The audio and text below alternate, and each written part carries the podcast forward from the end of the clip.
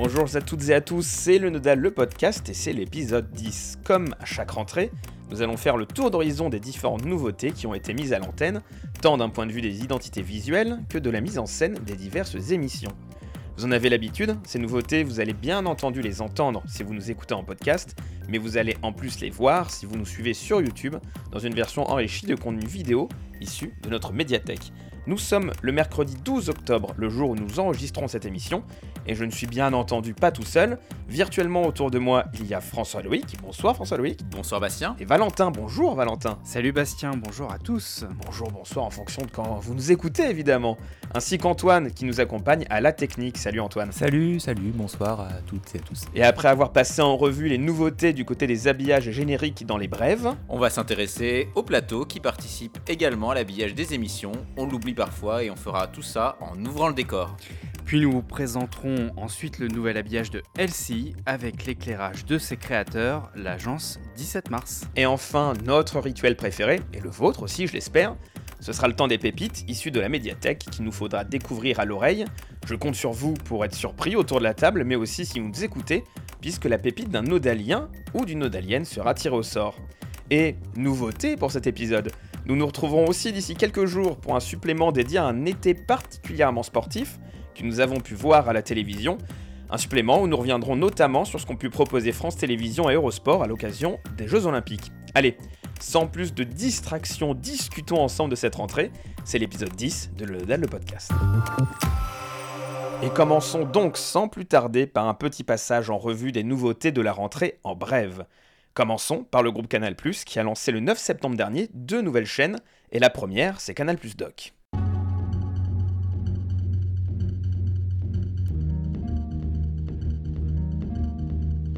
La chaîne récupère le créneau documentaire et découverte laissé vacant par Planète Plus, une chaîne qui s'est reconcentrée sur l'histoire. Cet habillage est dans la droite ligne de ce que nous vous exposions à propos du Creative Playground de Canal+, dans l'épisode 7 du podcast il y a un an, un jeu avec des dispositifs réels pour créer de l'abstrait. Ici, c'est une projection de lumière et de motifs de nuit sur une pelouse qui est au cœur de l'habillage de la chaîne. L'habillage autopromo ainsi que les cases programmes restent dans la droite ligne des chaînes sœurs, avec une division de l'écran en 4.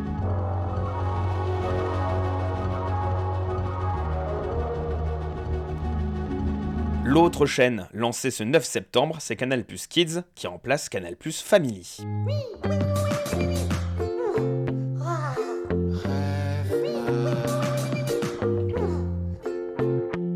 Et du côté de Kids, on observe une variété d'éléments beaucoup plus larges et surtout une absence de prise de vue réelle.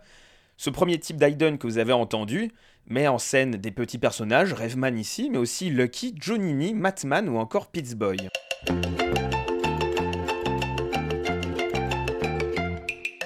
Une autre série de jingles permet de voir plus nettement la filiation avec le groupe, puisque ces jingles mettent en avant un cube issu du logo en 3D de Canal, conçu comme moving logo, et de plus en plus étendu dans des éléments d'habillage.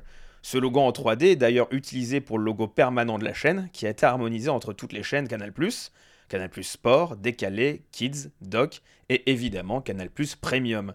Cinéma et séries n'en sont pas pourvus. Le plus apparaît, pivote, pour laisser apparaître le nom de la chaîne, suivi de son attribut dans sa couleur, puis en blanc. Pour les chaînes filles, le canal disparaît ensuite pour ne laisser que le plus et la thématique de la chaîne. Du côté des bandes annonces, certaines bandes annonces dédiées au sport voient leur habillage évoluer.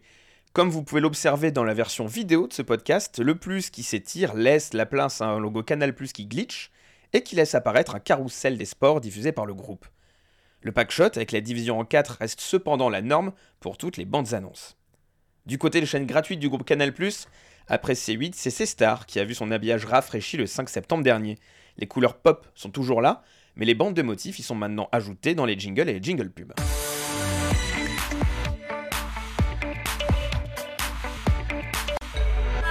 Les génériques des tranches top évoluent aussi, exit les extraits de clips et les chiffres, place au dégradé de couleurs avec des animations autour des lettres T, O et P, ainsi que celles des thématiques. Chaque packshot se dote aussi d'une forme dédiée, un triangle pour le rock, un rond pour ses stars ou un hexagone pour la France.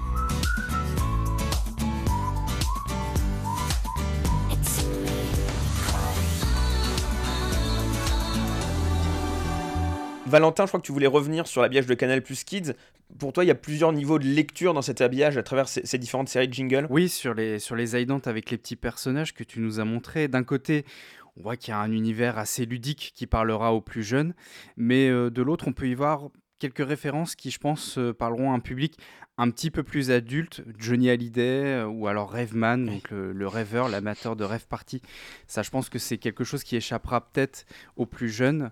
Euh, ça, c'est une bonne stratégie pour que les parents, en fait, bah, saisissent la référence de l'imbiage et invitent leurs enfants à venir regarder la chaîne. C'est le côté un peu prescripteur.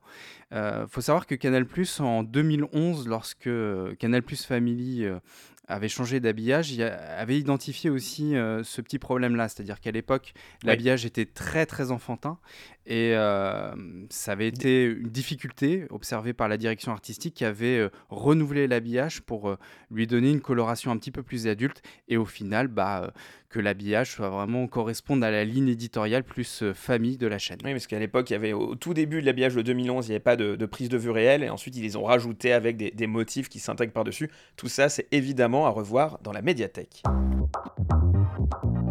Comme le chante presque Laurent Voulzy, quand vient la fin de l'été sur France 3, il faut alors se quitter, peut-être pour toujours, et cette année c'est le cas. Après un peu plus de 5 années à marquer nos hivers puis nos étés, les marmottes tirent leur révérence. Et pour marquer le coup, après avoir rediffusé le meilleur de ce qui avait été produit par Dreamon, et même avoir créé une section sur France.tv où on pouvait revoir tous les clips des marmottes, une vidéo annonçant leur départ a été diffusée sur les réseaux sociaux fin août dernier. Si vous nous regardez, vous allez facilement saisir la référence, mais aussi si vous nous écoutez avec ce long silence ponctué d'une célèbre phrase.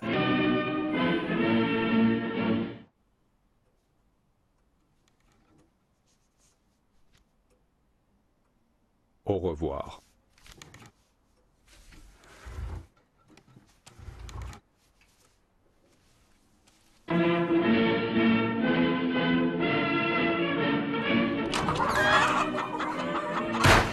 Vous aurez bien entendu saisi la référence à un autre départ célèbre, celui de Valérie Giscard d'Estaing, et c'est évidemment exceptionnel que des mascottes aient le droit à un tel traitement, un traitement qui fait écho à leur phénomène dans l'Hexagone et évidemment à l'international, et aux pelletés de prix remportés au fil des ans.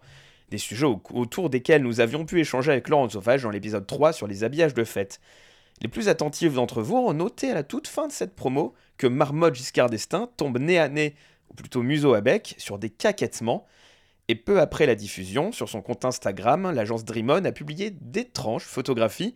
On vous en montre quelques-unes sur YouTube, elles sont toutes à revoir sur leur compte Instagram, avec des membres de l'agence noyés dans des plumes, avec pour seule légende Mais qui pourrait prétendre succéder aux marmottes? Réponse cet hiver sur France 3. Et la succession s'annonce particulièrement ardue, Valentin. Oui, c'est vraiment, tu l'as dit, hein, mais un, phénomène euh, assez exceptionnel, ces marmottes. Alors, il y a un risque forcément à les remplacer, puisqu'elles plaisaient euh, à la fois euh, au public, au grand public et aux professionnels. Mais on, sait que la direction artistique de France 3 a, toujours à cœur de se renouveler et de garder une sorte d'énergie créative. Euh, et en tout cas, c'est vraiment, je pense, inédit de voir un tel effort de communication de la part aussi bien de l'agence que du diffuseur d'ailleurs autour d'un habillage euh, saisonnier. François Luc, tu avais aussi une réaction sur le départ des marmottes, évidemment. Bah oui, c'est vrai que les habillages de fête euh, peinent souvent à renouveler le genre. On l'a pu le voir notamment euh, voilà, en saison 1 sur le podcast spécial habillage de fête. Euh, c'est un peu toujours sapin, guirlande et boules. Et là, avec les marmottes, ça a permis euh, voilà, de, de, trouver un concept presque inépuisable grâce à la capacité de jouer différentes variations sur un même thème. Et c'est en fait grâce à ce qu'on appelle l'anthropomorphisme. En fait, on attribue à un animal des caractéristiques humaines euh, et donc, on peut leur donner des émotions, des traits de caractère, on peut même les faire président de la République, et ça donne une humanité, ce qui leur a permis de faire du sport, du cinéma, euh, de leur faire jouer des parodies, et euh, ça les a rendues toujours un peu plus attachantes, je trouve.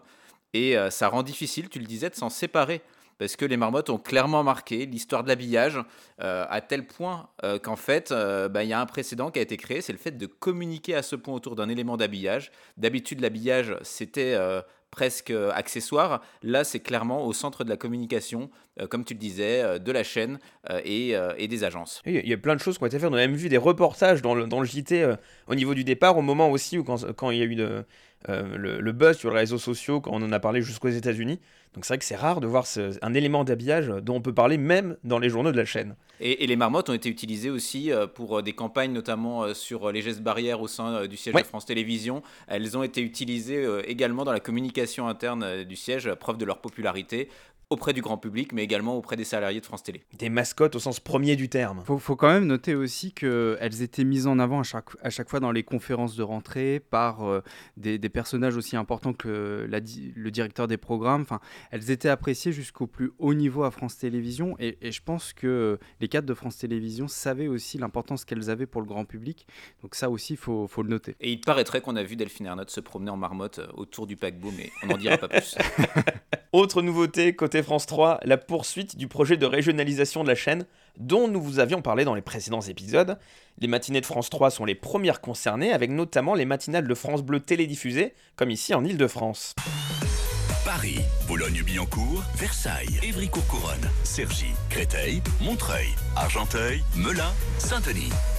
Bonjour, bienvenue, vous écoutez France Bleu. Et vous regardez France 3, ces matinales portent maintenant le nom à rallonge de France Bleu France 3 Matin et sont suivies d'une nouvelle émission régionale, Vous êtes formidable.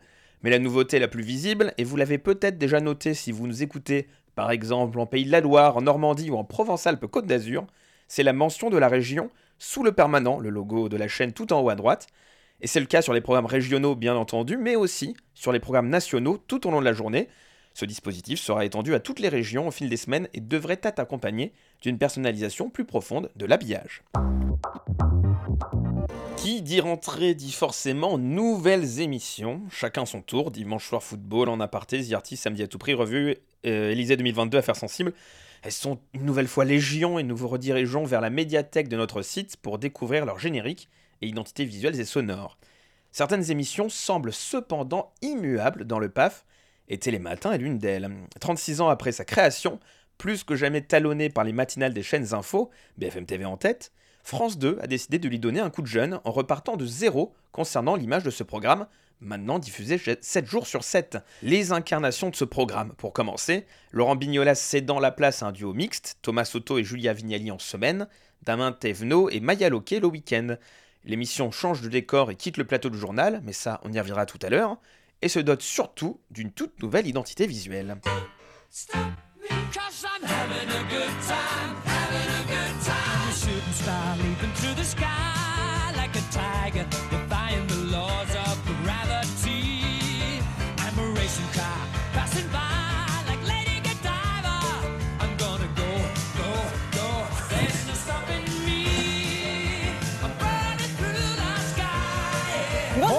Bonjour, bonjour Julia, bonjour, Bonjour à tous, nous sommes le lundi 23 août, il est 6h29. Sur l'air que vous avez forcément reconnu de Queen avec Don't Stop Me Now, l'agence Les Demoiselles a réalisé un générique tout en prise de vue réelle, un mélange de stop motion et de plongée dans les objets du quotidien, plantes, journaux ou même verres de jus d'orange. Le logo est abrégé en TM dans un cercle orange, une palette de couleurs qui n'est pas sans rappeler ce que l'on peut voir dans les matinales de l'autre côté de la Manche. Exit les jingles des différentes chroniques, le tout est plus polissé et plus fluide, mais les fondamentaux restent avec des journaux toutes les demi-heures et les rituels 4 vérités qui voient cependant toutes leurs jingles considérablement raccourcis. Je, vous, je vous pose une question. Est-ce que Don't Stop Me Now tous les matins va quand même pas finir par s'enlacer François Loïc? Ben, euh, un peu quand même. hein. Le, le- J'ai calculé en fait, ça fait 12 fois minimum par émission. à chaque départ en publicité, à chaque retour de publicité, ça fait 84 fois par semaine, 4368 fois par an, sachant que voilà, euh, c'est euh, tout le temps le même refrain forcément. Alors, il est vrai que Don't Stop Now euh, a été reconnu comme une, si ce n'est la musique qui met le plus de bonne humeur, donc forcément, ça a dû jouer pour choisir cette musique pour le matin, mais clairement, ça va, ça va lasser très vite. Et on peut se poser la question du fait de la changer régulièrement, un peu comme ce qui était fait à l'époque de William Lémergie en fait. Mais est-ce que ça n'a pas déjà commencé de mémoire Il y a quelques jours, pour les 70 ans de Jacques Goldman, Thomas Soto a passé en générique une chanson du, du grand Jean-Jacques pour un peu alterner avec Queen. Alors est-ce que ce sera quelque chose qui va, qui va durer dans le temps? La question se pose. Mais ce n'est pas la seule nouveauté du côté des matinées de la 2, puisque- puisqu'elles accueillent aussi un nouveau programme hérité de France 5 puis de France 4. C'est évidemment la Maison des Maternelles, un rendez-vous hybride, à la fois en direct sur France 2 et qui se poursuit ensuite sur l'application France.tv, le site internet du groupe. Son générique audio est hérité de Feu la maison des parents et son générique en incrustation est toujours réalisé par 17 mars.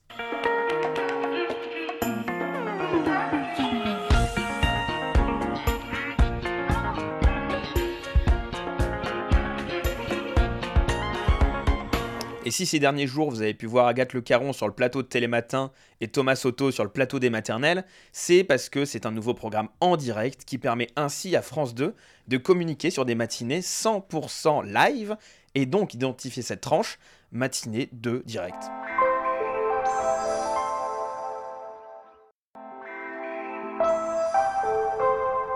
Alors la matinée 2 direct n'est pas sans rappeler la séance 2 cinéma avec ce 2 de la chaîne qui, est repris dans ces cases.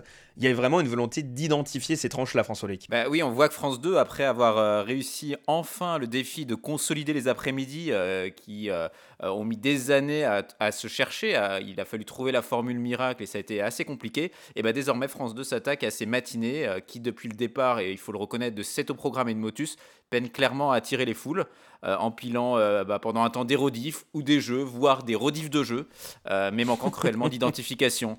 D'où cette tentative intéressante de ce qui permet en plus de valoriser le direct, là où même cet au programme dans les dernières années avait perdu ses atouts forts. C'est donc doublement malin, en plus de proposer un jingle que je trouve euh, personnellement très poétique. Alors on a encore des rediffusions de jeux quand même, il y a la rediffusion de Tout le monde a son mot à dire, mais c'est vrai que la, matinée a été renouvelée aussi avec euh, chacun son tour qui, remplace les jeux de Laurence Boccolini, qui remplace le Nagui. C'est le, le chamboule tout pour les matinées de la 2. On parlera du renouveau de LCI un peu plus tard en détail dans ce podcast, mais dans le rang des nouveautés côté chaîne info, notons aussi le renouvellement des génériques de tranches de France Info. Si le sonore mythique de Jean-Michel Jarre reste en place, l'habillage de Movement, rafraîchi en 2019, si souvenez-vous, c'était le premier numéro de ce podcast, cet habillage disparaît.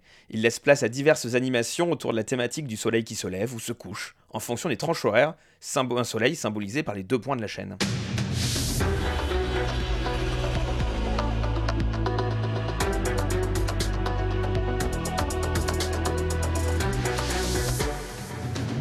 Même le 23h qui disposait avant de son générique dédié adopte aussi cette harmonisation des tranches.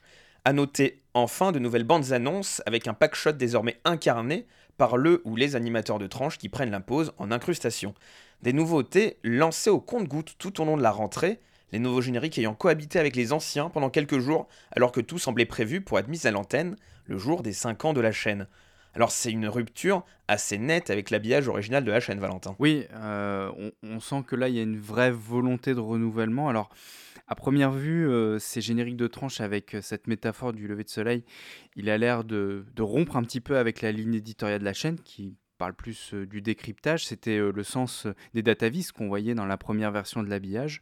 Ça montre aussi peut-être que l'habillage de Movement, aussi réussi et innovant était-il au lancement de la chaîne, il était peut-être un petit peu figé parce que voilà, la grille a fortement évolué. Il a peut-être eu du mal à suivre les évolutions de la chaîne.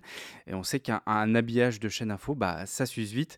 En tout cas, on notera quand même que le sonore de Jean-Michel Jarre demeure et c'est euh, forcément un marqueur très très fort, euh, très identifiant de la chaîne euh, et de son identité aujourd'hui. Et pour conclure ces brèves, notez enfin qu'un nouvel habillage pour Teva réalisé par Gédéon a été mis à l'antenne le 2 octobre, à retrouver dès à présent dans la médiathèque, de même que le nouvel habillage d'AB1 conçu par l'agence Télévision. À noter aussi, pour tous les amoureux d'archives, et je sais que vous êtes nombreux à nous écouter, qu'une chaîne YouTube publie depuis quelques semaines des archives rares de l'ancêtre d'Arte, la 7. Générique antenne, interlude avec Jean Abéillé, voire même maquette ou extrait de programme, tout ça c'est à retrouver sur la chaîne YouTube du même nom, le lien est bien entendu dans la description. Et après avoir planté le décor de cette rentrée à travers nos brèves, nous allons maintenant parler des décors et des plateaux télé avec toi, François Loïc. Et absolument, Bastien, c'est vrai, on n'y pense pas forcément lorsqu'on parle d'habillage télé, mais les décors des émissions représentent un pan non négligeable de l'habillage au sens large d'une émission. Le plateau permet en effet de créer une atmosphère et de donner le ton, sérieux ou décontracté, chaleureux ou au contraire plus angoissant.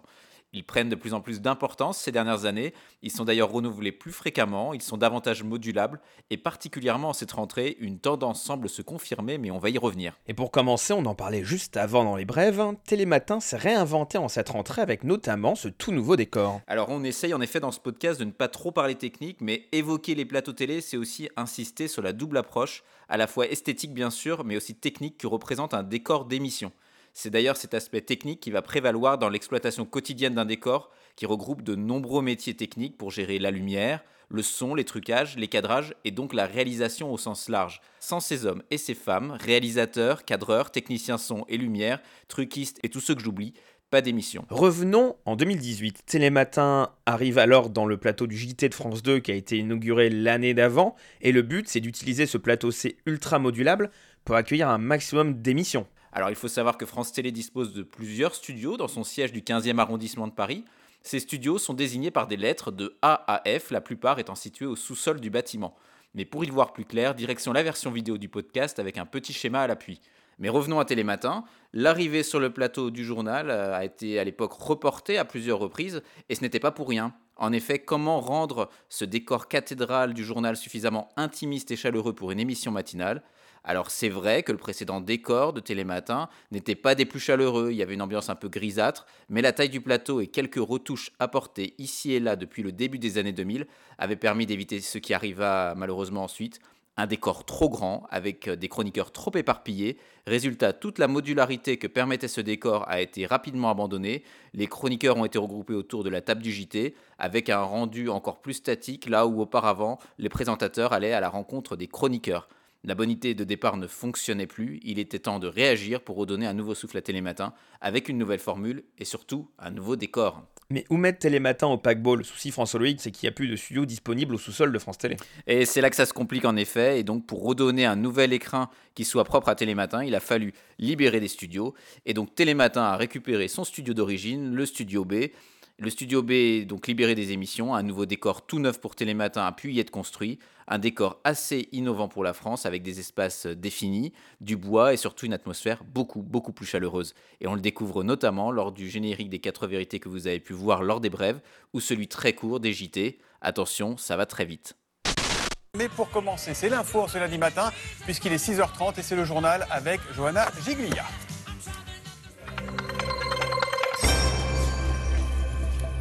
Bonjour Johanna. Bonjour, Thomas, bonjour Julien. Valentin, je crois que ça t'a fait réagir ce nouveau décor. Oui, on, on sent qu'il y a quand même une petite inspiration anglo-saxonne. Alors, euh, peut-être que vous ne la connaissez pas, c'est la, la matinale de d'ITV euh, en Grande-Bretagne qui s'appelle Good Morning Britain.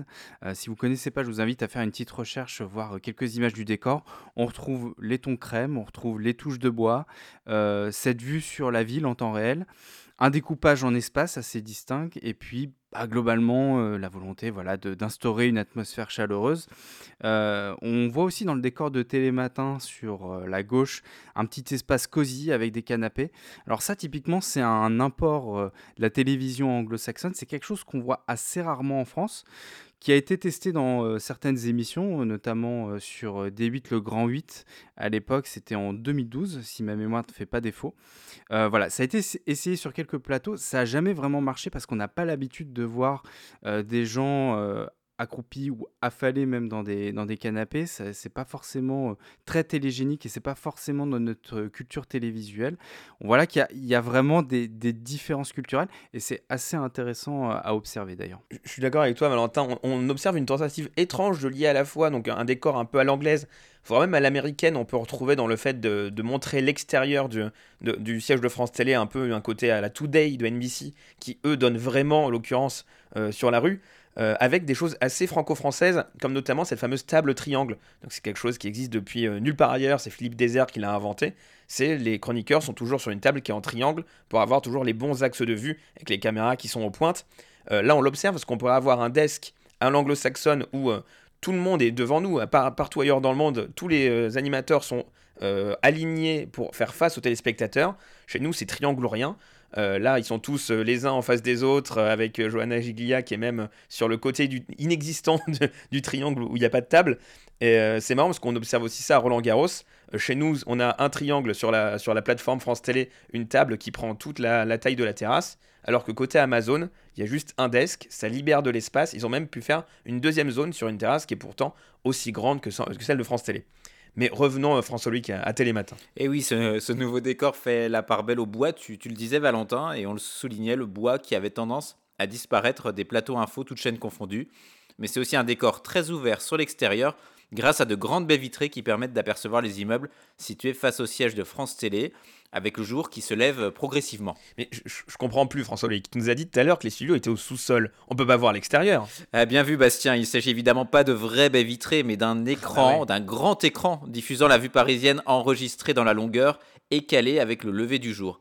Et pour renforcer cet aspect de baie vitrée et accentuer le réalisme, une structure située en avant de l'écran simule les montants des vitres et permet un effet de parallaxe rendant là encore le dispositif plus réaliste. Et c'est quoi cet effet de parallaxe me direz-vous? Alors sans rentrer dans des détails trop techniques, c'est ce qui permet de donner l'impression que les immeubles projetés juste derrière les présentateurs sont en fait bien plus loin.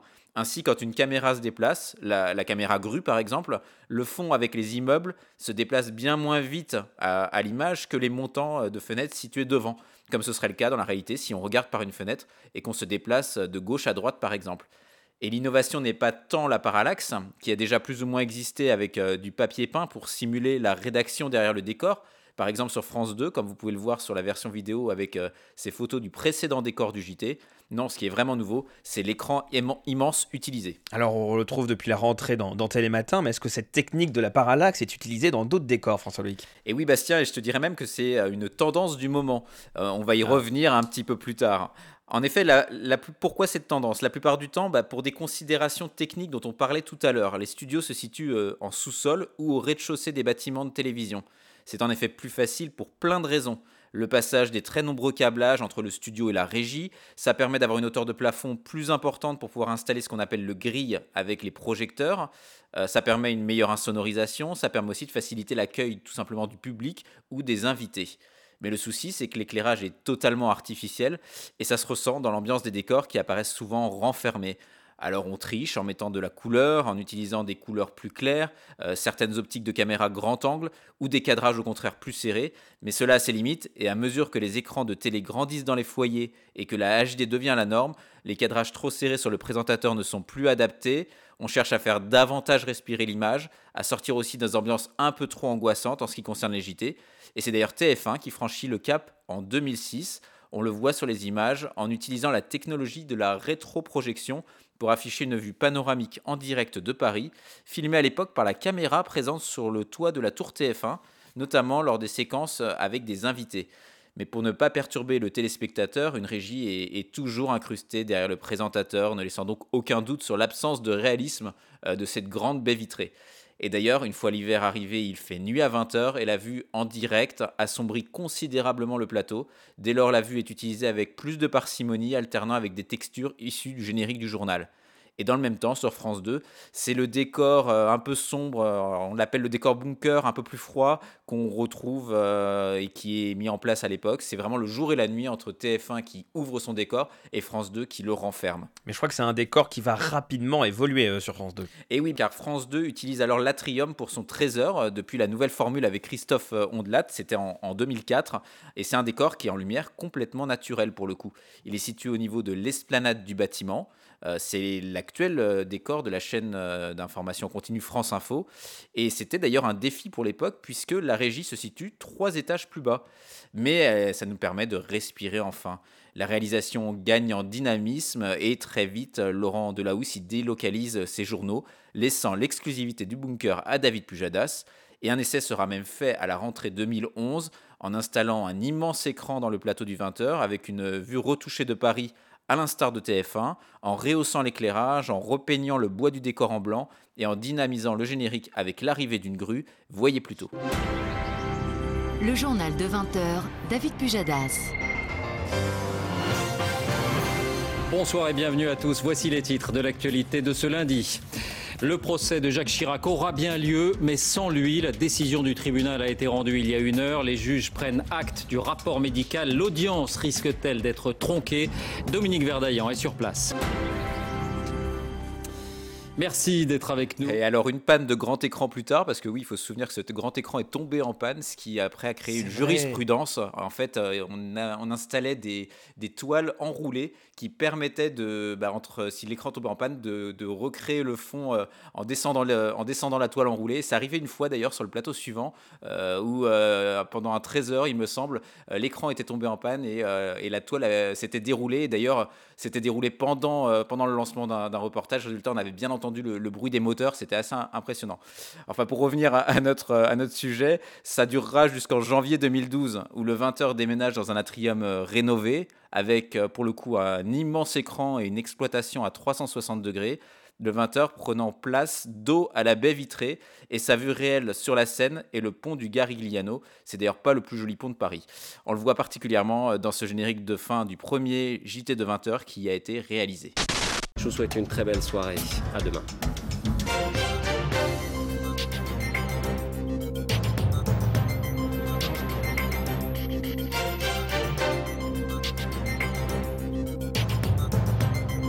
Toute l'info en continu sur l'application France TV Info. La vue sur le pont du Gargliano, c'est magnifique. Moi, j'adore voir Paris dans le journal. Sauf qu'au bout de quelques semaines, euh, c'est le drame. Eh oui, la vue réelle, en effet, c'est bien. Mais le souci, c'est qu'on ne maîtrise pas tout, et notamment l'ensoleillement, la pluie, ou par exemple un oiseau qui vient se poser devant la caméra, ce qui arriva d'ailleurs pendant un JT de TF1, ce qui fera remplacer la vue en direct par une vue enregistrée, diffusée en boucle, une vue qui peut euh, d'ailleurs aussi être retravaillée pour la rendre plus belle, plus léchée, notamment en hiver en ajoutant des lumières artificielles et en rendant la vue moins sombre. Et pour France 2, le drame se produit exactement le 10 avril 2012 à 20h08, quelques jours après le changement d'heure avec un coucher de soleil qui intervient en plein dans le 20h et dans l'axe de la baie vitrée de l'Atrium. Vous découvrez l'image pour ceux qui regardent la version vidéo de ce podcast. Conséquence immédiate, le 20h prend la position du 13h avec le présentateur qui repasse de l'autre côté de la table. Un écran de lancement des reportages est ajouté, renfermant complètement le plateau. Retour à la case départ. Et dans son décor suivant, avec le retour dans le studio A du sous-sol, on aura une vue de Paris filmée depuis euh, le toit du Louvre. C'est peu ou prou la vue que l'on connaît encore aujourd'hui. Une vue réelle dans un écran, retour en 2021. Tu disais donc qu'on retrouve cette tendance à ces vues réelles projetées dans des écrans sur de nombreuses émissions depuis cette rentrée. Et oui, avec l'évolution de la technique, on a vu se multiplier ce que j'appellerais les fausses baies vitrées, ou comment donner l'illusion presque parfaite que le décor donne sur l'extérieur. On a parlé de Télématin, mais c'est aussi le cas de l'ancien plateau de la quotidienne, avec la reprise de la vue réelle qui existait dans le précédent studio. Euh, on découvre d'ailleurs cela dans cette vidéo des coulisses que vous pouvez voir en ce moment même.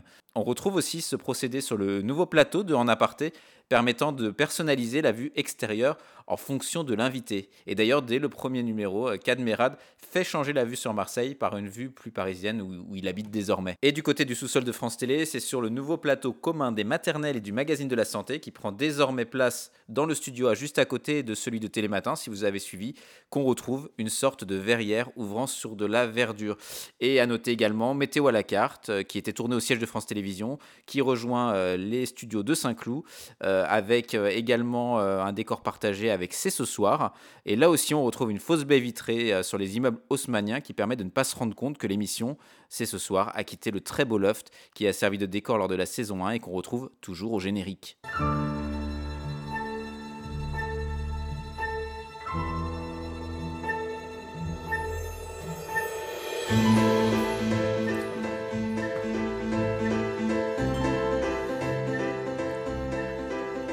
Bonsoir à toutes et à tous, soyez les bienvenus. C'est ce Tu, tu soir. parlais dans l'aparté François Luc, ça fonctionne super bien parce que ça rentre totalement dans le dispositif de l'émission qui est euh, comment créer des surprises pour l'invité.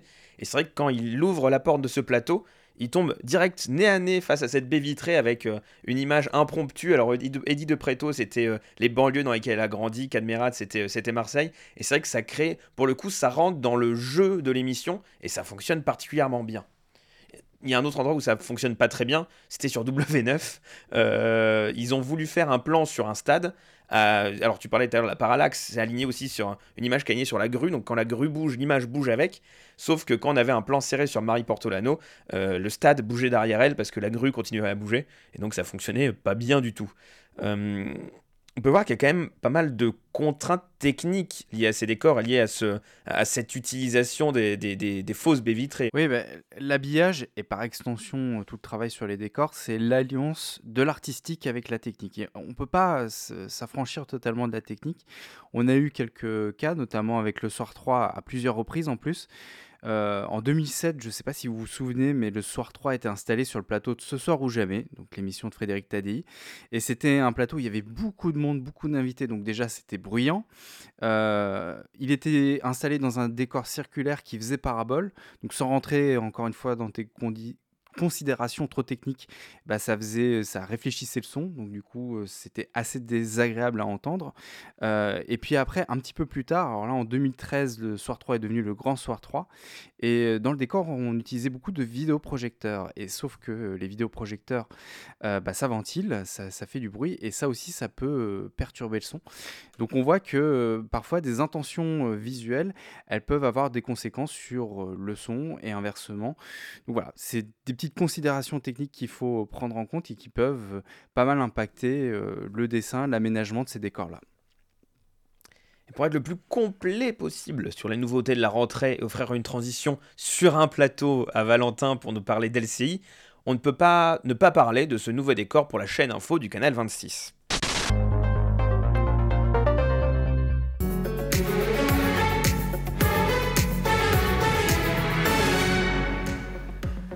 Bonsoir à tous, il est presque 18h, soyez les bienvenus. Ravi de vous retrouver pour cette nouvelle saison de En toute franchise et, et ravi de le faire, honoré même de le faire au milieu de ce tout nouveau et très beau décor de LCI. Voilà dans quel cadre nous recevons ce soir notre tout premier invité, le professeur Alain Fischer, président du Conseil d'orientation de la stratégie vaccinale. LCI s'est en effet doté d'un tout nouveau décor en cette rentrée. Fini le décor un peu loft avec sa mezzanine euh, qui a finalement été assez peu utilisée et ses feux canapés déjà remplacés depuis quelques temps. C'est le chemin inverse euh, finalement de ce qu'on a pu voir pour Télématin. Exit le bois, on retrouve un décor beaucoup plus lumineux avec des teintes bleutées, de la transparence et des écrans qui entourent le plateau avec cet effet cyclo, c'est-à-dire que le décor épouse au maximum les parois du studio de façon continue pour former comme une pièce avec des arrière-plans exploitables quasiment à 360 degrés. Cela permet d'exploiter chaque recoin du décor. Ceci est aussi rendu possible par l'utilisation de petites caméras robotisées plus ou moins dissimulées dans le décor, mais comme ce sont des caméras discrètes, ce n'est pas gênant si on les voit à l'image. Et ça ne vous rappelle rien, cette sorte d'ovoïde? Tu, parles de cyclo, de, de, de, qui épouse les contours du studio, ça me fait instantanément penser à TF1. Ce n'est évidemment pas un hasard si la petite sœur de TF1 a adopté un décor dans le même esprit.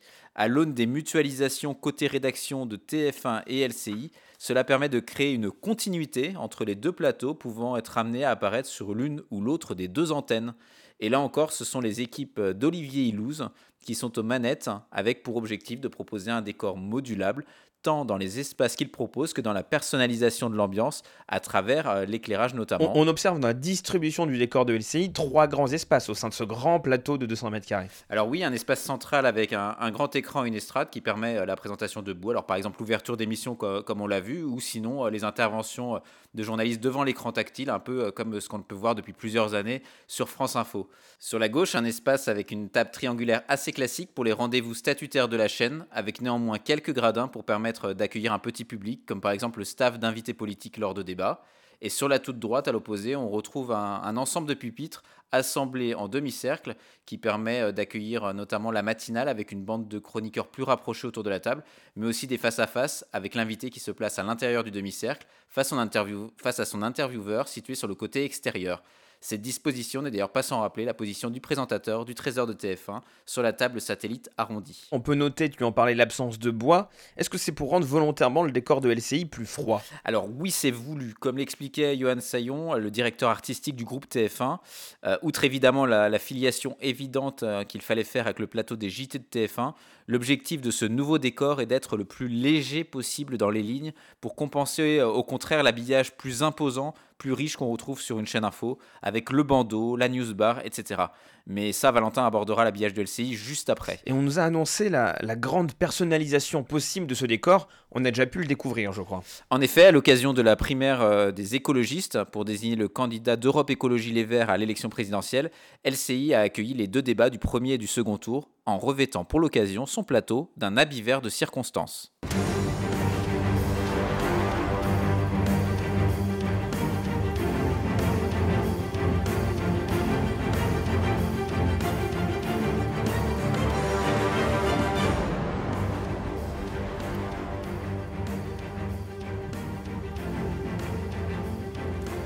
Bonsoir à tous. Alors si la veste de Routel Krief est bien rose pétante, même fuchsia, euh, le plateau lui euh, arbore euh, des teintes vert bleuté et il y a ce vrai jeu sur la lumière qui permet à la fois de donner une certaine ambiance, mais aussi la personnalisation des fonds d'écran en fonction des thèmes abordés.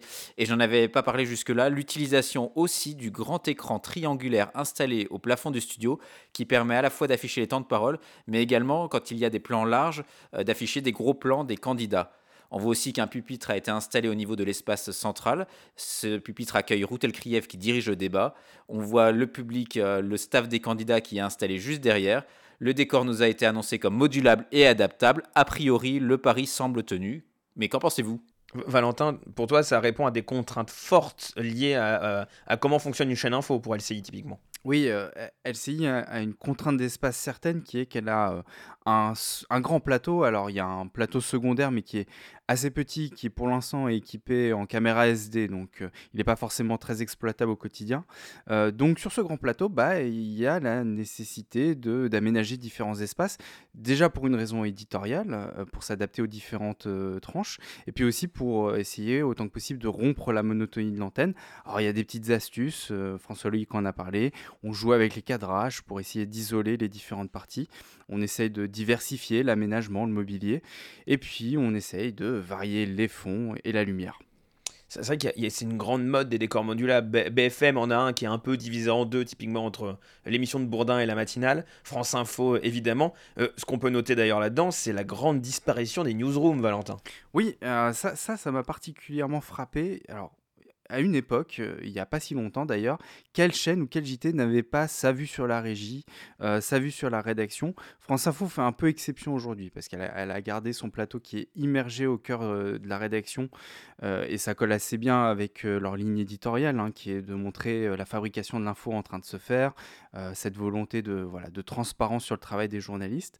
Mais voilà, ce, retrait des newsrooms, ça répond peut-être à une attente du public. Voilà, on a parfois reproché aux journalistes d'être un petit peu enfermés dans leur rédaction. Euh, voilà, ce besoin d'ouverture, de proximité, ça se manifeste aussi peut-être dans cette tendance-là. En tout cas, ce n'est pas la seule nouveauté pour LCI.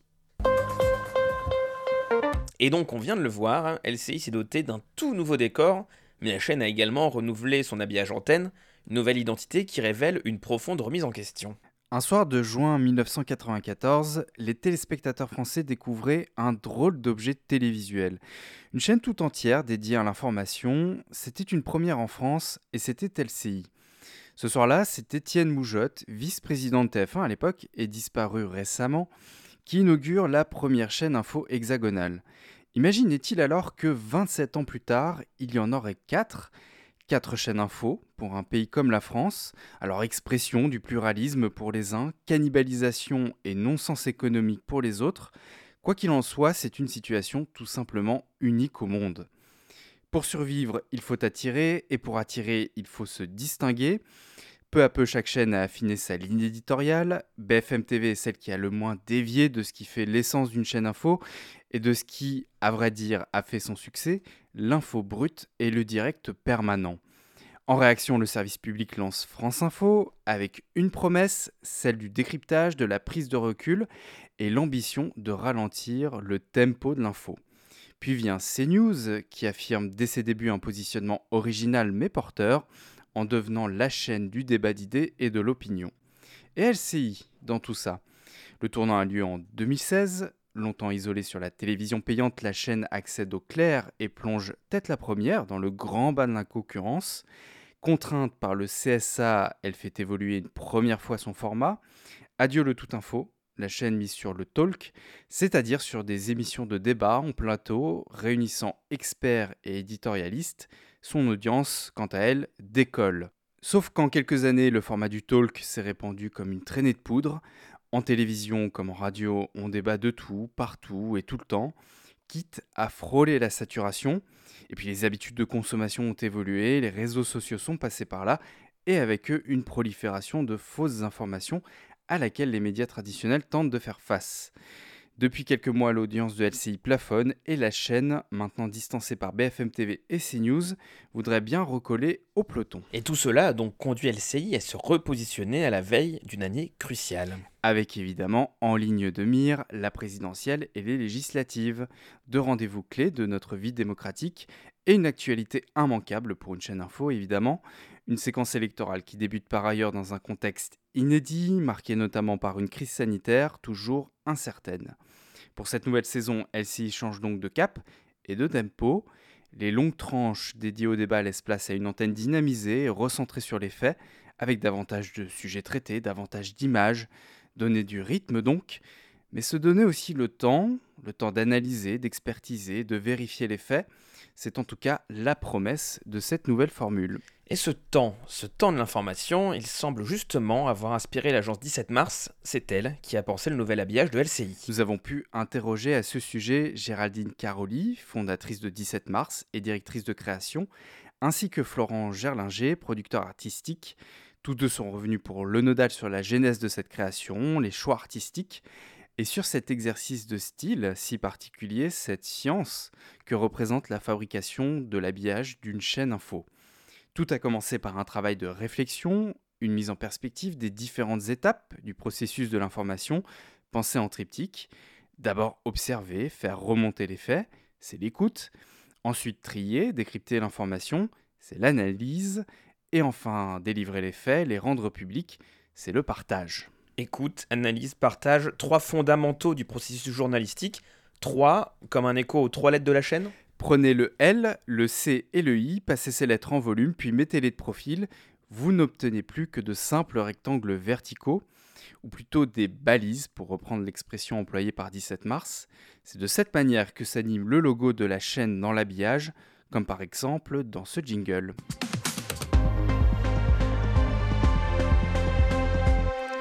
Ces trois balises pulsent à l'écran à la manière d'un loader. Vous savez, ce sont ces petites animations que vous apercevez au détour d'une page web.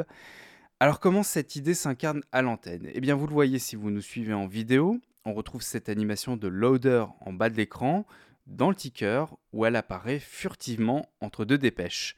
17 mars a vu dans ce loader une métaphore porteuse de sens, car derrière ce code graphique, emprunté au numérique, il y a l'idée d'expliciter un processus a priori imperceptible aux yeux du public.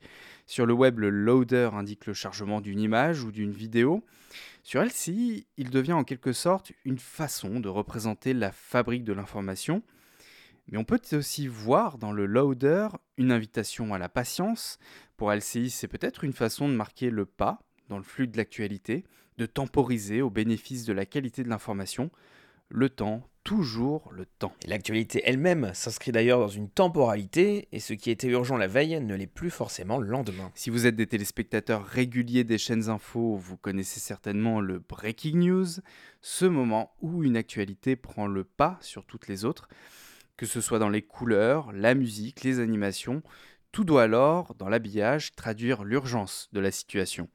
Le nouvel habillage de LCI dépasse cette traditionnelle dualité entre actu chaude et froide pour un système pensé là aussi en triptyque et basé sur la couleur. Vous découvrirez le résultat si vous nous suivez en vidéo. L'actualité froide, essentiellement les contenus documentaires et les séries spéciales, est balisée en blanc. L'actualité chaude, qui caractérise donc les informations urgentes, est signalée en rouge. Et enfin l'actualité dite tempérée, c'est-à-dire L'actualité proposée la majeure partie du temps à l'antenne demeure affichée en bleu. C'est vrai qu'on a quand même une allusion au numérique avec ce loader. C'est pas la première fois qu'on l'observe euh, dans un habillage télé. Je me souviens d'M6 euh, sur l'habillage de, Gédéon avec les trois barres au moment d'afficher les trois infos comme euh, quelque chose qui swipe. Je sais que Eiffel, nous as parlé un peu avant, en off, comme on dit, euh, ça te faisait penser à une interface de tablette avec ses différentes zones. Euh, et en parlant de zones, on, on voit qu'il a fallu repenser l'ensemble des éléments graphiques affichés pendant le flux, c'est-à-dire le ticker, les titrailles ou encore les synthés. Oui, ce qu'on pourrait appeler l'habillage écran pour résumer. Alors c'est peu dire qu'il est capital, stratégique même, sur une chaîne d'information en continu, entre le sujet traité à l'antenne, ceux qui font l'actualité et l'actualité de la chaîne elle-même, c'est-à-dire euh, l'autopromotion de ses émissions, il y a toujours tant à dire, toujours tant à montrer. Dès lors, le rôle de l'habillage est de faciliter la lisibilité des informations. 17 mars a ainsi pensé une grille qui organise, hiérarchise les différents éléments graphiques à l'image. C'est en quelque sorte la charpente de l'habillage, relativement invisible aux yeux du public et pourtant fondamentale. Lisibilité mais aussi fluidité car penser l'habillage d'une chaîne info ce n'est pas qu'un travail sur l'espace, la surface de l'image, c'est aussi un travail sur le temps, la manière dont on fait apparaître les différents éléments dans le flux de l'antenne. 17 mars a particulièrement travaillé les retours plateaux, et là encore je vous invite à le découvrir en vidéo. On voit d'abord le logo de la chaîne à gauche de l'image, puis les trois lettres mutes en balise. L'une d'entre elles glisse vers le bas de l'écran et vient amener le ticker. Ce nouvel habillage avait enfin pour objectif de mettre en valeur les contenus. Il joue volontiers les purs, privilégie les effets de transparence et des animations en fondu, moins intrusives. Et il sait aussi se mettre en retrait. Il faut savoir que LCI a réintroduit des rappels de titres réguliers, appelés les essentiels, une séquence pendant laquelle l'habillage écran disparaît presque entièrement pour ne laisser uniquement à l'image que le titre du sujet. Mais regardez plutôt. C'est une avancée très importante pour améliorer la prise en charge des victimes de violences conjugales. Reste alors à faire identité avec tous ces éléments, et c'est la balise qui joue ce rôle en devenant en quelque sorte le gimmick graphique de cet habillage. Elle sert par exemple de séparateur dans les infographies ou pointe un élément particulier dans les sommaires. Et on sent dans cet habillage ce souci de varier, de décliner autant que possible les différents éléments graphiques. Oui, on pourrait justement évoquer les sommaires qui, d'une tranche à l'autre, diffèrent dans leur présentation. Vous le voyez en vidéo, ces sommaires sont tantôt affichés dans un simple synthé, tantôt présentés en liste sur le côté droit, et parfois même en plein écran, agrémentés d'images. Un travail de déclinaison rendu nécessaire par l'architecture très particulière d'une chaîne d'information en continu, où l'habillage doit guider le téléspectateur, mais aussi s'adapter. Comme nous l'a expliqué Géraldine Caroli, je la cite, le travail avec des journalistes est toujours passionnant car ils ont un rapport particulier à l'éditorial.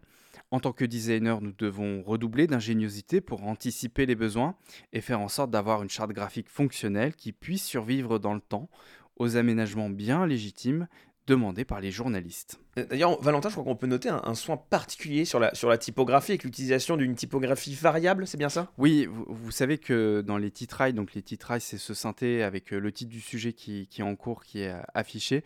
Donc on a euh, voilà, ces titrailles avec euh, de grands caractères. Ça se réduit à une phrase et parfois, bah, quand la phrase est un petit peu longue, on vient compresser les caractères pour le faire rentrer dans la surface de l'écran. C'est pas toujours très élégant. Euh, 17 mars a utilisé une petite, euh, une nouvelle technique. Alors, euh, ont émergé euh, récemment, il y a quelques années, les typographies variables. C'est des typographies en fait qui s'adaptent automatiquement. Vous savez qu'une typographie, c'est plusieurs styles, roman, bold, condensé, etc., etc. Et là, pour le coup, il y a une infinité de variations. Il y en a environ 200, ce qui fait que automatiquement en régie, la typographie peut s'adapter euh, à la taille de l'écran en fonction de la longueur du titre. Et après avoir parlé du coup de cette typographie de, de cet habillage euh, à, à l'écran, penchons-nous à présent sur la grille de LCI en partie renouvelée pour cette rentrée. Oui, la chaîne a souhaité muscler sa programmation sur certains créneaux stratégiques, et qui dit nouveau rendez-vous dit bien sûr nouveau générique. La matinale a ainsi été totalement repensée avec un nouveau duo d'animateurs et un nouveau nom, les Matins LCI, un générique dans les tons orange et bleu et dans lequel on retrouve le motif de la balise qui vient progressivement dessiner les lettres du titre.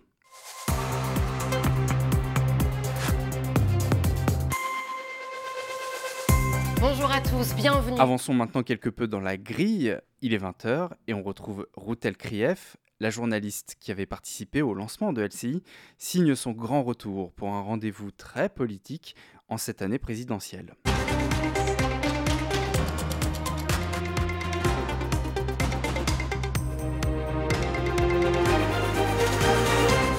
Vous l'avez vu, l'émission débute sur ce générique, en bleu, blanc, rouge, et le visage de Routel Kriev qui se dessine progressivement avec un effet de trame.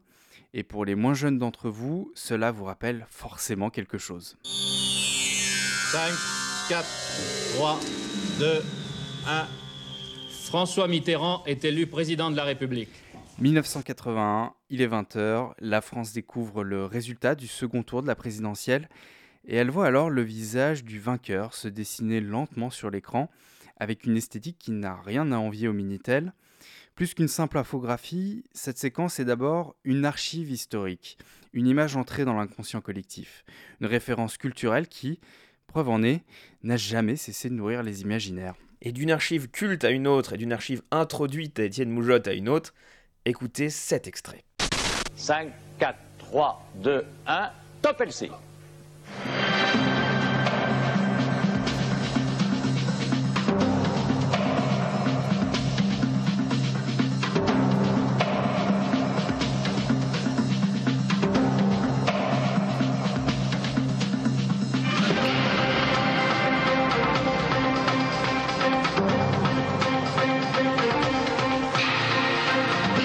Nous voici revenus en 1994. LCI se lance avec ces quelques notes qui ne vont plus jamais la quitter.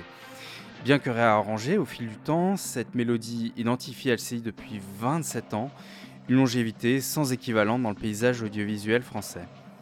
Charge au studio La Plage de reprendre et de prolonger cet héritage, c'est lui qui a repensé l'habillage sonore de LCI en le recentrant sur l'accord de trois notes que l'on retrouve depuis les débuts de la chaîne, ce motif sonore, on l'entend par exemple dans les jingles pubs,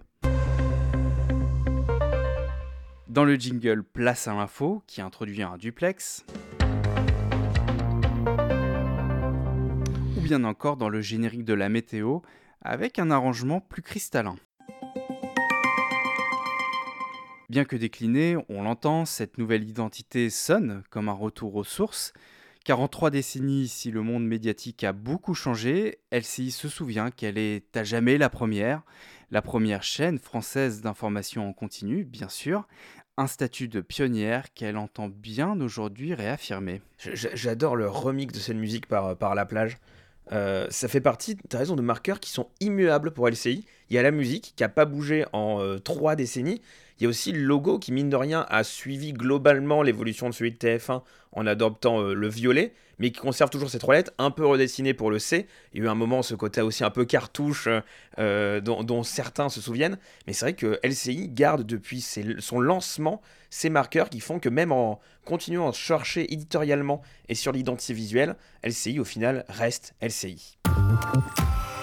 Ça y est, on y est, c'est les pépites. oui. Alors c'est bientôt la fin, mais attends, avant la fin, quand même, faisons-nous un petit plaisir.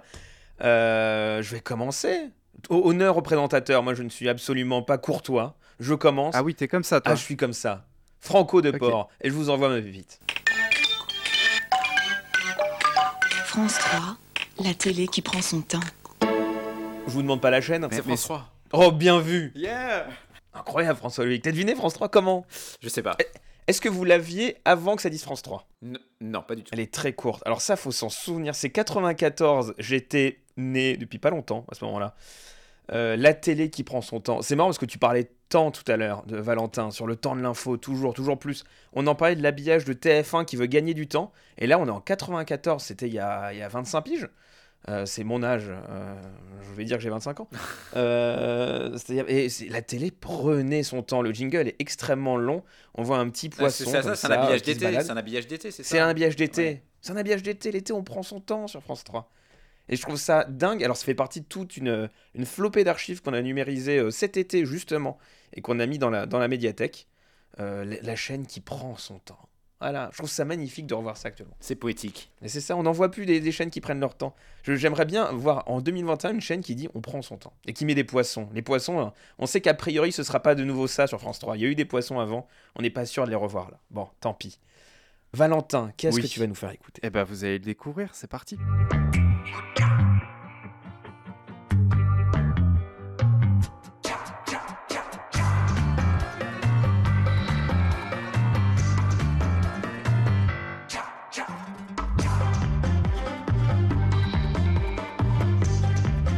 On, parlait des petits matins tout à l'heure. On a entendu plusieurs fois des génériques de matinale.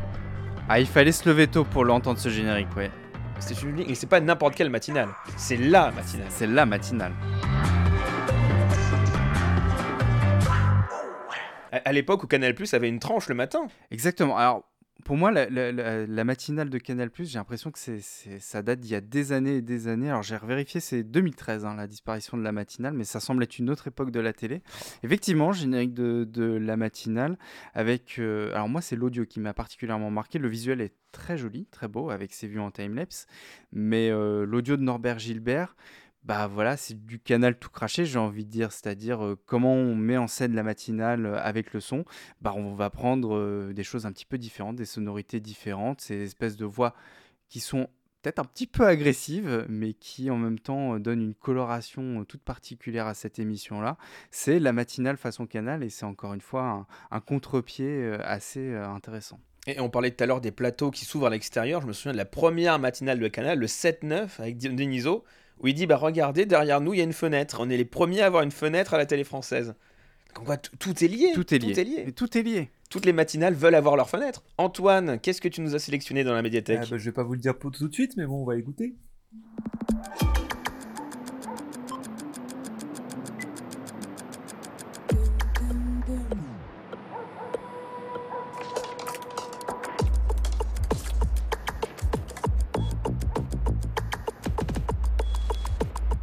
On dirait une émission jeunesse, non?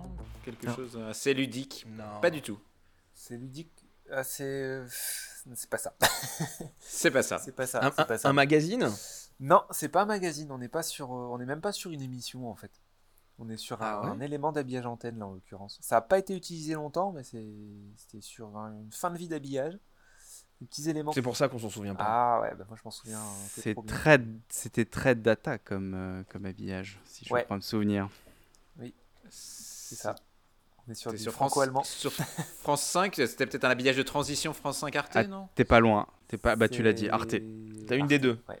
Arte. sur Arte là. On est sur Arte en 2016. Donc euh, on est sur en fait, euh, donc, pour ceux qui peuvent le voir sur la version vidéo, euh, voilà, je dis pour ceux qui ne le voient pas, on est en fait sur des datas que Arte diffusait en guide d'interlude en fait. Donc euh, là, celle que j'ai mis, c'était par exemple euh, en ce moment, euh, tant de personnes ont envoyé un email, etc. Enfin, il y en avait plusieurs différentes. Ils ont fait une série humoristique qu'on peut retrouver dans la médiathèque euh, en guise d'habillage de Noël d'ailleurs. Donc euh, par exemple, tant de personnes ont fait une indigestion à la bûche de Noël, etc. Enfin, il y a, il y a tout un truc comme ça. Donc euh, l'agence qu'on a notée dans la, dans la médiathèque, en tout cas, c'est Magasin N. Donc voilà, il y a- un peu cette idée aussi de, du petit contre-pied, tout ça. Il y avait une petite horloge aussi en bas. Enfin, c'est vraiment, c'est des éléments que je trouvais super et, et ils sont vraiment arrivés à la fin, mais vraiment à la toute fin de l'ancien habillage d'Arte en fait. Juste avant l'habillage des aimants, c'est arrivé ça. Ça tranchait pas mal avec l'habillage euh, de l'époque d'ailleurs. Ouais, bah c'est bah, c'est un peu un élément transitionnel finalement, je pense.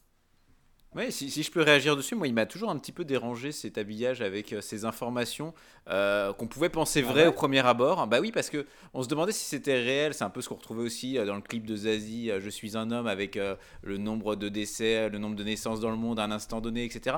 Et, euh, et, euh, et c'est vrai que je d'une chaîne euh, sérieuse comme Arte, euh, on, pouvait avoir l'impression que c'était des choses sérieuses. Et puis après, en effet, avec l'habillage de Noël, on se rendait compte que ce n'était pas le cas, ou si on prenait un peu de recul. Mais aujourd'hui, clairement, à l'heure des fake news, cet habillage, il serait complètement, complètement dissonant parce que, euh, au contraire, il nourrirait un petit peu la sphère des fake news, je trouve. C'est mon bon avis vraiment perso. Mais moi, il m'a toujours un peu dérangé pour ce, cet aspect-là. Moi, j'aurais bien aimé avoir ces vraies informations-là, de savoir combien de personnes envoient un email à un instant donné. Mais c'est qui Mais- mais le justement- père François Loïc là Non mais justement, les- toutes les infos sont sourcées en plus. Oui. Il y a les sources de tous les jingles. Ouais, ouais, ouais, ouais. Alors après, euh, le problème, c'est Non, que. vraiment, je crois que c'est. Alors, je peux me tromper. Pour moi, c'est des vraies Il me infos, semble hein. que c'est Ouais, des vraies je- infos, ou au moins des statistiques, tout ça, parce qu'il me semble que c'est des choses à un peu, un peu, enfin, des, des statistiques un peu générales, tout ça, puis qu'on peut retransposer à différents moments donnés. Par contre, oui, sur l'habillage de Noël, ils ont complètement craqué, mais en général, Arte aime bien justement faire ce gros pas de côté. Enfin, on a vu avec les, les animaux qui dansaient là, assez récemment, par exemple, bah, ils aiment bien faire un peu le pas de côté. Et d'ailleurs, sur les sources, euh, si je dis pas de bêtises, on doit pas avoir, euh, on doit pas avoir d'institut, ça doit être juste source Arte. Enfin voilà. Mais ouais, c'est du contre-pied, je pense. Enfin, faut. Ouais, faut- c'est c'est une, une arme à double tranchant, je trouve. Après, c'est mon avis perso. Après, petit conseil, alors si, euh, si vous avez beaucoup aimé cet habillage, on n'a pas pu tout capturer malheureusement dans la médiathèque. Sur la chaîne YouTube de euh, Nova Sound qui a fait le, voilà, l'habillage sonore qui est vraiment magnifique, vous avez une collection, je pense qu'il y en a 40. Enfin, vraiment, vous pouvez les enchaîner à la suite en plus, c'est dans une playlist. Et vous vous laissez porter par la musique. Euh, il est vraiment magnifique cet habillage. Il n'y a rien d'autre à dire. Et vous pourrez retrouver les sources. Et J'en ai un devant les yeux, il y a marqué source INSEE. Et moi, je sais que l'INSEE est un institut de confiance. Et puisque vous mettez tout en doute, quelle est votre pépite, François Loïc Eh ben, je vais pas vous le dire pour la peine. On va la deviner. Quel rebelle.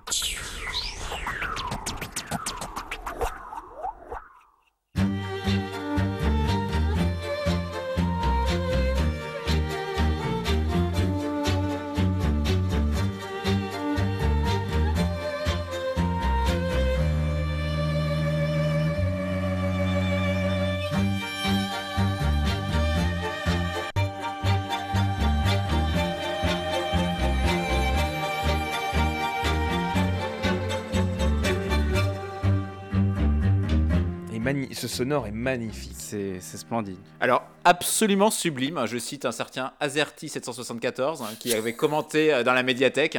Voilà, bon, a priori, tu es cohérent avec toi-même.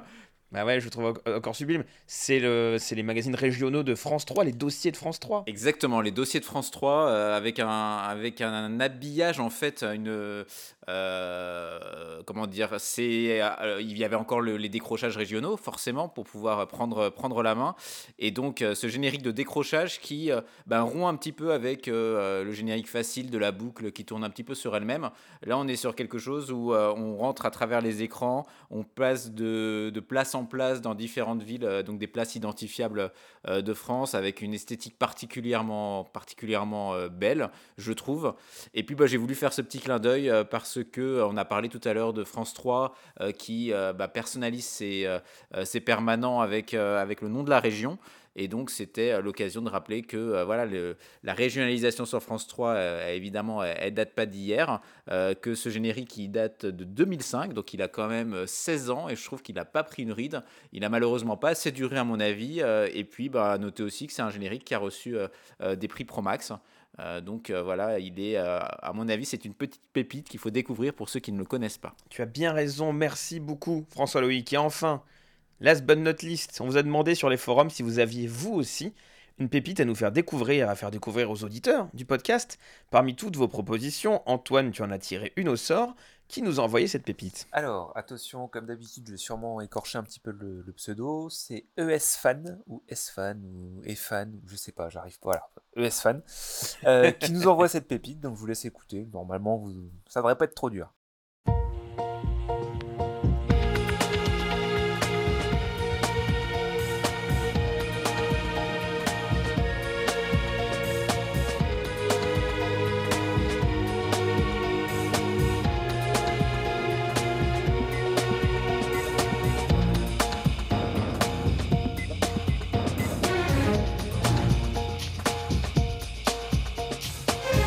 Connais ça par cœur, mais impossible de. euh, C'est terrible.